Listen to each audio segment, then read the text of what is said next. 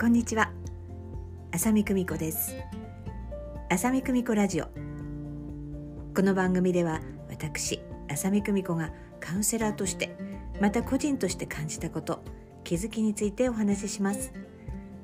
日常に存在する小さな愛をたくさん見つけるためのエッセンスをお届けします。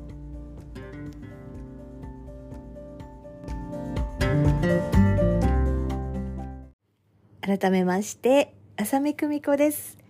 いかがお過ごしでしょうか？本当に暑い夏ですね、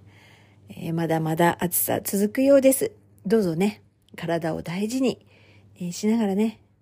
この夏を楽しみましょうね。本当にいろいろなことがねどんどん変化していて、えー、どんどんいろんなことが明らかになってっていうようなことがね起きていますね。えー、どんなことにもいろんな側面がありまして、えー、コントラストがね、ものすごくはっきりしてくる、えー、そんな、えこの時期ですね。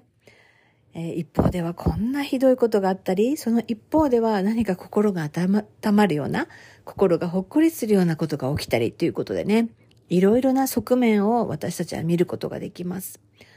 自分はどちらの世界を選ぶの？っていうようなことがね、問われているような、そんな気がいたします。どの世界を見ていくのか、どの世界を観察するのか、どの世界を生きるのかっていうことはね、本当に自分自身で決められるっていうことですよね。それって何かを大きく変化させるっていうこともあるんだけど、もちろんね。あるんだけど、例えば同じことをし続けていても、えー、そういう意識でいるとかっていうことですよね。だから必ずしもこう仕事を辞めるとか、えー、今付き合ってる人とお別れするとかっていうことがね、絶対ではないっていうことなんですよね。もちろん、いろいろな変化のさせ方っていうのがありますからね。場合によっては、えー、その仕事を辞めるっていうことであってももちろんいいですし、えその今まであった関係性に終止符を打つっていうことでももうすごく一つのね、良い選択なのではないかなっていうふうに思います。人は始めるっていうことって意外と抵抗が少ないものなんです。でもね、きっとえこのラジオ聞いてらっしゃる方も、いや始めるときすごい勇気いりますって思うかもしれませんけど、何かを始めるって大体ポジティブなんですよ。ドキドキしたり怖かったりするけれど、ほとんどポジティブ。何かを始めることでネガティブなことっていうのも最初からやらなければいいわけだからね。だからそもそも始めるっていうことは、実は頭で考えているよりも、とてもね、えー、楽なんだっていうことをちょっと覚えておいてほしいんですよ。それよりも、こう、もっと勇気がいるのは、今やっていること、今自分が選択して、えー、ることをね、変化させたり、やめたりっていうことの方がね、ものすごく勇気がいります。え、よく聞いたことありませんか？その結婚する時よりも離婚する時の方がね、もう何倍も大変だみたいな、え、お話、ね、一度は聞いたことあるんじゃないかなっていうふうに思います。だってそこで、え作り上げたものがあるもの、軽やかさはないよね。最初はね、結婚するときは結構、えいや、みたいな感じでね、何もないところから、えスタートしていくわけですからね。まあもちろん勇気はいるけど、うん、ただ、その関係性をずっと続けてきて、えそれをやめるというのね、あの、本当に、え何倍も勇気がいるっていうことですね。例えば起業もそうだと思います。起業する時なんてもうルンルン気分ですよ。もちろん不安はありますよ。だけど、もう楽しいわけ。自分が、あ、こうやってああやってみたいな。もちろんいろんな大変なことはあります。結婚もそう。何でもそう。なんだけど、えー、授業をずっとやってきて、その授業を畳むかっていう時なんてね、もうね、その起業のね、あの、ストレスとか、こう、気持ちのね、もう比べ物にならないものがあります。えー、ある社長さんがね、やはりこう、会社がとても大きくなって全国展開してい、えー、ったんだけれど、まあ、いろんなことがあって、その店舗をものすごく収縮するというシチュエーションがあったそうなんですね。もう本当にものすごく大胆にですよ。例えば極端な話、100店舗あったものを5店舗までにするみたいなイメージです。そのぐらいの規模感で、あの、占めるということをね、えー、おやりになった方がいらっしゃいました。もうね、本当に大変だったとおっしゃっておりました。もうね、その話を伺った頃にはね、そういった整理も全て終わった頃でしたのでね、いやあの頃は本当に大変だったなぁなんていうふうにね、そんなお話をね、伺ったことがあります。ですが、えその後ですね、もう私がそのお話を伺った時には、もうそういった整理が終わって、集中的に自分のこう残った会社でより良い、そうですね、えー、その会社の商品だったりをね、より良い形でっていうふうに、えー、もうすでになっていったんですけど、それからまたさらに、えー、かなり時間が経っているのですが、すごいことになってます。本当にすごいことになってます。ただ、昔みたいに、えー、店舗を増やすというようなところには、もう、あの、意識はいってらっしゃらないで、また増えています。増えているんですけれども、また前の時とは全然違うような展開でっていう風になっていて、いや、本当にすごいなっていうふうに思います。変化させる勇気、そして一旦やめる勇気というのがね、実は本当に大きな勇気が必要だったりします。えー、やめるという前に変化させるという勇気を使ってみるっていうのはどうでしょうかというね、今日の私の提案なの。あの、やめるっていうこともいいと思います。私もどちらかというとこうバサバサっていうふうにする傾向があるんだけど、そんな私でもね、本当に大変なの、それは。何かをやめるっていう決断をするまでがね。決まったら、まあそれは、あの、どんなことも、なんかやるべきことっていう種類が違うだけで、あとはもう本当に、えー、粛々とやっていくっていうことなんですけど、うん、そのいろいろな変化をさせていくっていうことに、こう意識を向けていく、その勇気を持っていきたいな、なんていうふうに、えー、この話をしたいなっていうふうに思ったんですけど、ちょっと今ね、自分のことをね、どうして私はこうやって、いや、私はもうなんか、何も考えてないから、みたいなことをね、言いがちだなっていうふうに今ちょっと反省したんですね。いや、そうだわと思って。あの、自分が何かやる、まあ、やることはもうすぐやるんだけど、やめるっていう前に、結構いろいろな自分の考えうる、もちろん範囲内なんだけど、いろんな変化っていうのも、かなり、速攻やる、やってきたななんていうふうにね、それはすごいしみじみ今思いました。本当にこうやってね、自分のことはね、いや、私は大したことないですみたいな、あの、そういうふうに言うのはちょっとやめます。ちょっと、ごめんなさい、インナーちゃんっていう感じで。あの、夫婦関係もそうですし、この自分がね、起業したこのお仕事も、19年が過ぎましたけれども、それもそうですね。確かに。確かにです。もう様々な変化を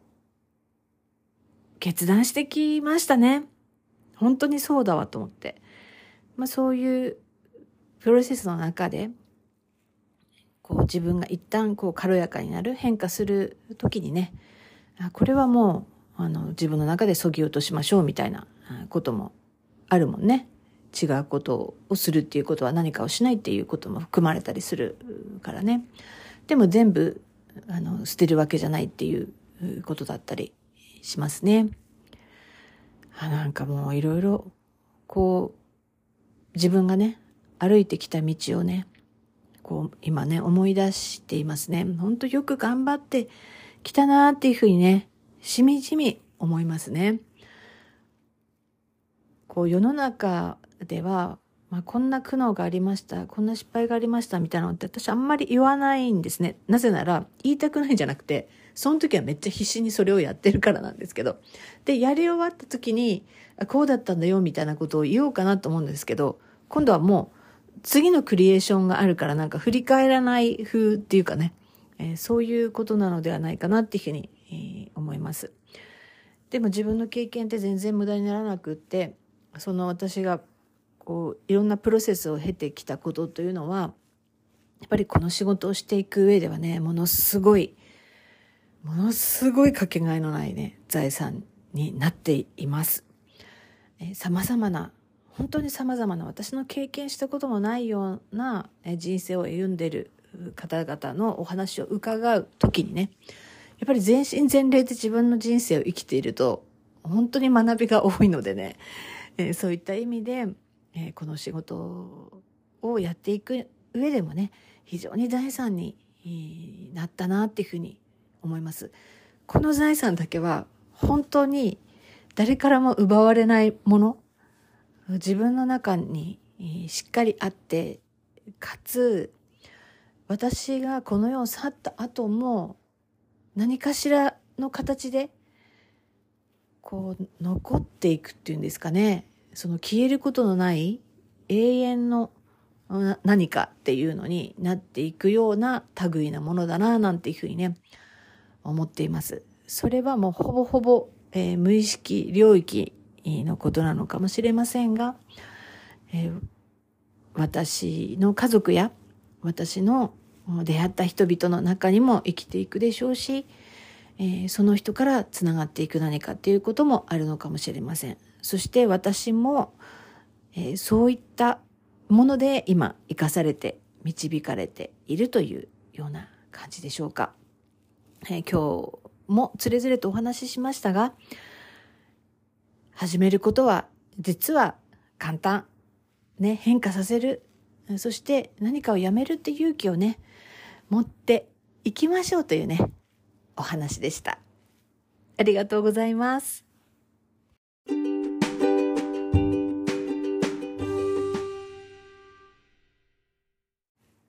新しいことを始めるのは比較的簡単。思っているより私たちは多くのことを始めていますよね。そしてまた違った見方をしていくとね、今までしたことのないことをするっていうのが始めるっていうことだから、それも変化なんですよね。変化を与えるっていうこと。そうなってくると、始めるっていうことも大きな勇気がね、必要だったりすることも少なくないですよね。ということで、えー、心のことというのは、えー、何が一番楽ちんで、何が一番難しいとか、なんかそういった議論って本当に意味がないんですよね。ですから、え、そういうことにこう振り回されないで、ニュートラルに、え自分がやりたいことをやるとか、えそういう心の声にね、耳を傾けていきたいなっていうふうにね、常々思います。何々がいいとか、何々は悪いということから、ちょっと離れて俯瞰してみる。それが心を扱う上でね、非常に興味深いことなんですね。この仕事をやりながら、一番こう興味深いのは、その誰かの人生に、まるであたかも自分がその人生のこう一キャストとして没入している感覚とですね、非常に遠くからその出来事だったり思いを俯瞰してみるというね、そういうあらゆる視点で一つの出来事やその人の存在っていうのをね、感じられるのはね、本当に興味深く学び大きい日々でございます。だからね、新しいことはね、簡単ってこともないの。どんな自分もね、褒めてあげよう。でも本当に忘れちゃってるだけなの。そういう意味で、えー、何か怖い怖いって言ってるうちはね、きっと何かスタートしてない。それが始まるなのか、変化なのか、やめるなのかわかりませんけど、でそういう時がね一番怖いっていうのはね共通してるかななんていうふうに思いますね。えそして、え、今日はね今朝私が、え受け取ったメッセージというかなビジョンだったんですけど、えそれをシェアしたいなっていうふうに思いました。私たち生まれてくる時ねどこから来てどこへ帰るんだろうなっていうふうにね思っていらっしゃる方もね少なくないと思うんですけどもねでこの生まれるということがね、もう本当に特別で、特別すぎて、この世に生まれるということがどれだけ奇跡的なことなのか、特別なことなのかということをね、私は今朝そのビジョンで、えー、見ていましたね。すごく感動的でしたね。だから粗末な存在なんて一人もいるわけがないし、特別じゃない人なんて一人もいないんですね。その特別さゆえにね、ものすごく愛されて守られて私たちはここに存在するということですね。その守護というのは、え生涯続いていきます。ずっと私たちはこう目に見えない存在に、えー、守られて見守られてこの地球上でね、いろんな経験をすることができるんだな。だから安心してって、安心して、この人生を生きてというようなね、メッセージだったんです。非常に強烈で感動的でしたね。というわけで、お聞きくださいまして、ありがとうございます。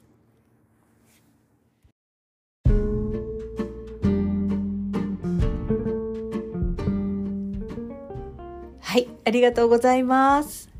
この番組では引き続き、リスナー様からのメッセージお待ちしております。